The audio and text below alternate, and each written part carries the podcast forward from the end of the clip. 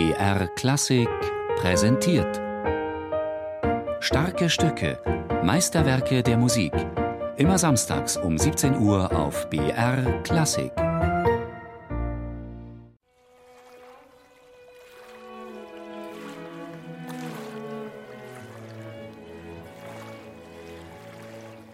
Von diesem Tag, meine Kinder, kann ich euch nichts sagen. Nichts von meinen Empfindungen, nichts von meiner Stimmung. Nichts. Nichts. Dürr und trocken will ich euch nur sagen, wie ich erwachte, vernahm mein Ohr einen Klang. Immer voller schwoll er an. Nicht mehr im Traum durfte ich mich wähnen. Musik erschallte. Und welche Musik? Cosima im Geburtstagsglück. Herr Richard und die fünf Kinder wecken sie am Morgen des ersten Weihnachtstages 1870. Ein Sohn ist seit kurzem auf der Welt. Siegfried. Ein kleines Orchester musiziert im Treppenhaus. Unweit das Wasser. Und angeblich soll der Trompeter, um seine Stimme heimlich zu üben, mit einem Boot so weit wie möglich auf den Vierwaldstätter See hinausgerudert sein. Triebschener Idyll mit Fidi Vogelsang und Orange Sonnenaufgang. Als symphonischer Geburtstagsgruß seiner Cosima dargebracht von ihrem Richard.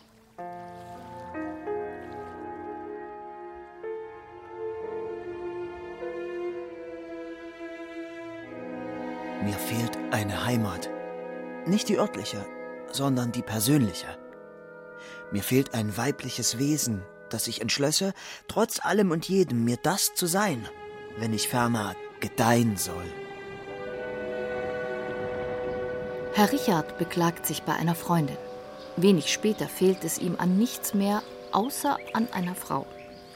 Nach der Begegnung mit dem märchenhaften König findet er sich unverhofft, ausgestattet mit dem regelmäßigen Gehalt eines bayerischen Ministerialbeamten, in der Sommerfrische wieder. Kost und Logis frei, eine Landvilla mit 22 Zimmern in einem Nest am Starnberger See. Haus Pellet in Kempfenhausen, unweit von Schloss Berg, wo der jugendliche König mehr Zeit verbringt als in der Stadt. Komponist und König treffen sich beinahe täglich. Er lässt sich Wagner etwas kosten und schenkt ihm außerdem zum Geburtstag am 22. Mai ein Ölgemälde von sich, ehe er nach Bad Kissingen zur Erholung fährt. Herrn Richard langweilt die neue Sorglosigkeit bald. Lieber, quäle dich nicht so für den Sommer ab. Ich bitte dich. Bei mir wohnst du und lebst du, solange du willst, ohne einen Kreuzer auszugeben.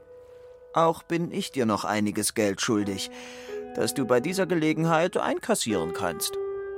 Herr Richard versucht seinen Lieblingsdirigenten an den See zu locken. Hans von Bülow, der den Klavierauszug von Tristan und Isolde erstellt hat, um sich dann entmutigt von seinen Ambitionen als Komponist zu verabschieden. Ein Klaviervirtuose, 34 Jahre alt, nervös, reizbar, kränklich. Schüler von Franz Liszt und unglücklich verheiratet mit dessen Tochter Cosima, 27 Jahre alt, Mutter zweier kleiner Kinder. Ich lade dich ein, mit Weib, Kind und Magd für diesen Sommer bis so lange wie möglich dein Quartier bei mir zu nehmen. Bevölkert mein Haus, wenigstens für einige Zeit.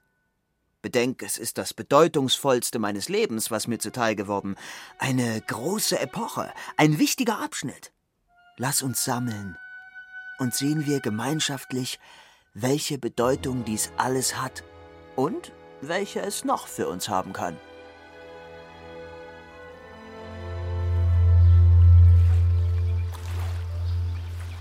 Ich bin seit drei Tagen hier und mir scheint, dass es bereits ein Jahrhundert sei und dass es dauern wird. Wie lange? Weiß ich nicht. Cosima an eine Freundin. Sie ist mit ihren beiden kleinen Töchtern allein am Starnberger See eingetroffen. Eine stolze Erscheinung, hochgewachsen, schlank, Tochter von Franz Liszt und einer französischen Gräfin. Cosima überragt Richard um 15 Zentimeter.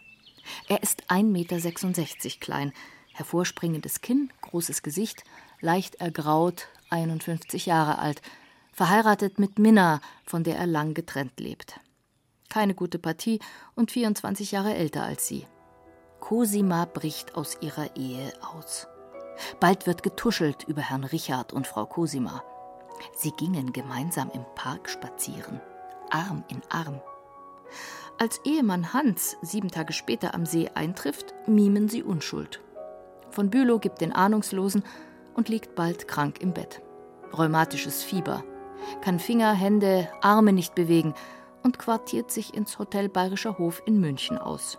Cosima und Richard bleiben am See zurück. Ein halbes Jahr zuvor waren sie sich näher gekommen, als Herr Richard, damals noch Pleitier mit hochfliegenden Plänen, in Berlin auf Durchreise war und Freund Hans in einer Probe. Ach, endlich ein Liebesverhältnis, das keine Leiden und Qualen mit sich führt. Wie es mir ist, diesen herrlichen Jüngling so vor mir zu sehen. Wagner schwärmt von seinen Begegnungen mit dem König, der von dem, was sich im Haus am Starnberger See abspielt, nichts ahnt. Täglich schickt er ein oder zweimal. Ich fliege dann immer wie zur Geliebten. Es ist ein hinreißender Umgang. Wagner rezitiert Wagner, Wagner spielt Wagner und der König schwelgt in Sagen, Mythen, großen Plänen. Sein wundervolles Auge muss der Spiegel einer göttlichen Seele sein. Manchmal finde ich ein seltsames Leuchten in demselben, das mich befremdet. Der König zieht sich immer wieder zurück an den Starnberger See, wo er unweit von Schloss Berg viele Jahre später, längst für verrückt erklärt, unter seltsamen Umständen ums Leben kommt. Es steht in keinem Einklang zum gegebenen Moment. Es mahnt mich an eine ganz andere Welt. Bald lässt der König Schloss Berg um einen Turm erweitern, den er Isolde nennt. Den Dampfer, mit dem er regelmäßig über den See fährt, tauft er auf den Namen Tristan. Wagner sehnt sich, kaum dass der Sommer vergangen ist, in die Großstadt zurück. Seit einiger Zeit bin ich wieder ganz allein, wie in einem verwünschten Schloss. Ich leugne nicht, dass mir diese vollständige Einsamkeit jetzt verderblich wird. Cosima von Bülow ist mit Mann und Kindern nach Berlin gereist, um den Umzug der Familie nach München vorzubereiten. Wagner hat seinen Freund Hans, mit dem er noch Großes im Sinn hat, als Vorspieler des Königs an den Hof gelockt.